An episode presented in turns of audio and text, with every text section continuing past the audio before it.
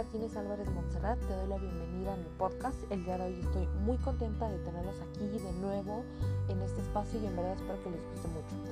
El día de hoy tenemos unos temas interesantes, los cuales son la diferencia entre un grupo de trabajo y un equipo de trabajo y los tipos de equipo. Pero antes de empezar vamos a definir qué es un grupo y qué es un equipo. Bueno, un grupo de trabajo es un conjunto de personas que desarrollan tareas similares dentro de una organización y tienen en común que todos los miembros trabajen en el mismo campo y desarrollen sus obligaciones de forma individual. Suele haber un jefe al mando de todo el grupo y, y la jerarquía suele ser muy clara. Como hemos dicho, a pesar de trabajar en la misma área, cada miembro del grupo es autónomo y desarrolla eh, su trabajo individualmente, sin depender directamente del resto. Es posible que dentro de un grupo haya resultados irregulares, porque algunos cumplan con sus objetivos y otros no, sin que afecten a otros, pero sí a consideración del grupo en general. Ahora bien, ¿qué es el equipo? Bueno, los equipos de trabajo se organizan de manera distinta.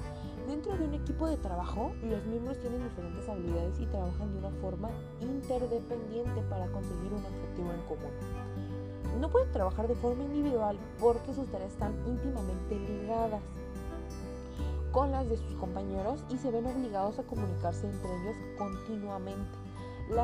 las jerarquías son mucho menores, ya que aunque pueda existir un coordinador, cada miembro del equipo es experto en su área y se relaciona con los demás de igual a igual para avanzar en el trabajo. El resultado del equipo se valora globalmente eh, no por cada miembro, por lo que todos contribuyen a un único fin.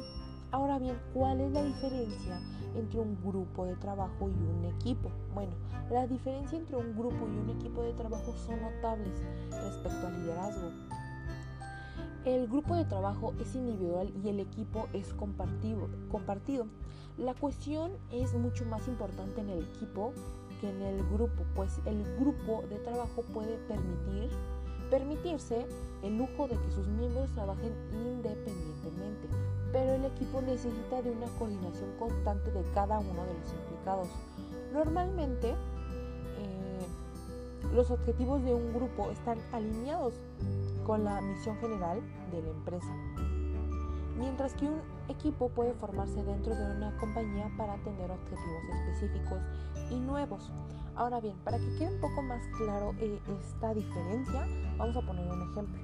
Ahorita que estamos en pandemia, pues estamos en clases virtuales y eh, podemos eh, explicarlo un poco mejor. Ahorita que utilizamos la plataforma WhatsApp, aquí, aquí hay grupos, ¿no? Y dentro de esos grupos hay miembros, miembros que están dentro de la materia. Entonces aquí pues para pasar la materia su objetivo es pasar la materia, pero lo logran individualmente, trabajando individualmente. Mientras que, un ejemplo, el profesor indica que hay que trabajar en equipo, bueno, aquí se reúnen cierto, cierto número de personas y aquí lo que hacen, el objetivo eh, en común es que aquí deben de pasar con una buena calificación la actividad. O sea, y cómo lo van a lograr que vayan de la mano, que se vayan apoyando y que haya una buena comunicación. Porque la comunicación aquí en un equipo es muy importante y es algo que no se puede dejar a un lado. Dentro de ello, ya volviendo a esto, podemos ver que para trabajar en el equipo debemos de eh, ver que todo vaya coordinado. Ya que todo vaya coordinado y tengan todas las herramientas necesarias, pues ya, ya podemos, ya ellos pueden tener su objetivo de que saquen una buena calificación y pasen la materia. En equipo es un objetivo en común, ya lo habíamos dicho, y pasan la materia. Sin embargo, el grupo deben de eh, trabajar individualmente para pasar su materia, su objetivo. Ya que definimos más que nada esto, ahora bien, formar un buen equipo de trabajo es una tarea costosa que requiere de mucha intuición pero ¿qué tipo de personas debe tener un equipo para funcionar correctamente? Eh, no es una ciencia acierta, pero hay determinados perfiles que pueden eh, contribuir al éxito de un trabajo en equipo. Bueno, ahora bien, ahorita voy a mencionar algunos que podrás tomarlos en cuenta y ver este, si los desarrollas o puedes desarrollarlos más. El primero es el observador, una persona que tal vez pasa de desapercibida pero aporta su capacidad crítica y audacia. También tenemos eh, los perfeccionistas que, que exigen mucho a sí mismo y no se conforman hasta entregar un buen trabajo impecable. También tenemos el creativo, que llena de ideas, propuestas, encuentra varias formas de dar una solución a los problemas. También tenemos el mediador, una persona preocupada con el bienestar del grupo, que se dedica a limar asperezas cuando se encuentra con un conflicto. También tenemos el investigador, que se emociona ante nuevos proyectos, especialmente al inicio, e investiga y se sumerge a nuevas materias con mucha motivación.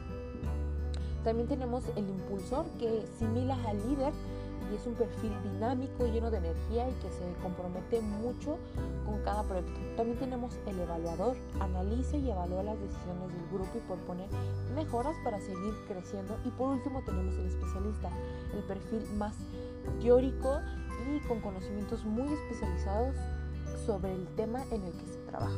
Ok, aquí ya podemos ver algunos, el observador, el creativo, que yo siento que aquí, para mí, para mi percepción, el creativo, el impulsor, el evaluador y el especialista son como que también los muy importantes, pero el creativo es seguir eh, creciendo, ver nuevas formas de dar solución a los problemas, tener llenas de ideas, llenas de propuestas, también es muy importante.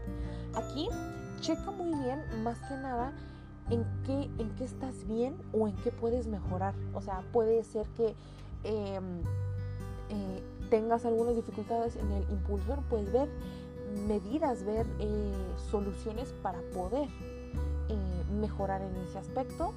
O si eres creativo, pues está muy bien, o sea, ya es un, un buen punto a tu favor. Bueno, ahora bien, vamos a hablar sobre los tipos de equipo. Bueno, tenemos seis tipos de equipo aunque a pesar de todo estos seis tipos de equipos son, por así decirlo, los más importantes. Hay una infinidad, eso sí, pero estos son más que nada más importantes. Vamos a checarlos. Bueno, tenemos el equipo tradicionales. Son, bueno, estos equipos tradicionales son las distintas áreas funcionales de una organización del que se espera que cumplan con los objetivos planeados encargados por el jefe que los lidera. También tenemos los equipos informales, que son equipos que nacen con un determinado fin social. Un malestar de la empresa o, una situación que genera conflictos podría dar lugar a un equipo informal, creando al amparo de la organización con el fin de solventar dichos asuntos. También tenemos los equipos de solución de problemas, surgen ante un suceso imprevisto que afecta a la empresa. Por lo general, esos equipos son multidisciplinarios y pueden analizar mejor la situación eh, por los campos que cubren. También tenemos los equipos de liderazgo, son equipos compuestos por distintos líderes o directivos que contienen la organización. Sus reuniones abarcan eh, distintas áreas de la empresa tratando de lograr un objetivo en común. También tenemos los equipos virtuales que como su nombre lo indica son equipos que sirven de la tecnología para realizar sus reuniones y mantener su relación. Por norma general son equipos en los que las tareas de cada uno están muy bien definidas y no son interdependientes entre sí. Y por último también tenemos los equipos autodirigidos. Son equipos que no requieren de un jefe o líder que los guíe, sino es más una unión de profesionales de un mismo nivel a los que le encarga una tarea en común, la cual deben cumplir trabajando todos en el equipo. Ok, aquí ya, ya vimos estos seis tipos de equipo como les comentaba, hay una infinidad más, pero siento que estos son como que los más importantes. Como tenemos los equipos autodirigidos que no, necesitan de un líder que los guíe, pueden trabajar de la mano apoyándose entre sí. También tenemos los equipos tradicionales que comúnmente estos siempre los vemos en la mayoría de todas las empresas, que pues están encargados por un jefe que los lidera, etcétera. También tenemos los equipos informales, los equipos de liderazgo, que son equipos compuestos por distintos líderes o directivos dentro de una organización. Aquí ya podemos ver y podemos analizar en qué tipo de, organización pues está la empresa en que nosotros queramos laborar, ¿no? Aquí eh, hay que tener muy en cuenta visualizarlo de nuevo estos seis equipos que son eh, los más importantes y analizarlos y, ver eh, cómo, cómo podrías ponerlo en la práctica. O sea, es muy fácil decirlo eh, teóricamente, pero en la práctica ya es muy distinto. Aunque suele haber, eh, eh, por así decirlo, dificultades, dificultades, pero algo no algo que no se pueda resolver. Ok. Ahora bien, una vez que tengamos claro qué es el equipo de trabajo y qué es el grupo, cada compañía tiene que valorar cuál es la mejor forma de organización para ellos. Lo más común en empresas de tamaño medio o grande es combinar equipos y grupos según tareas y objetivos. La gestión de equipos es muy compleja, pero hay habilidades que no pueden faltar. La motivación, por ejemplo, para saber levantar a tu equipo en momentos de bloqueo y frustración también pueden aprender e incentivar a, a, los empleados para darles un esfuerzo positivo. También otro punto es la empatía. También será necesaria para poner, eh, ponerte en la piel de tus compañeros y entender a la perfección sus necesidades.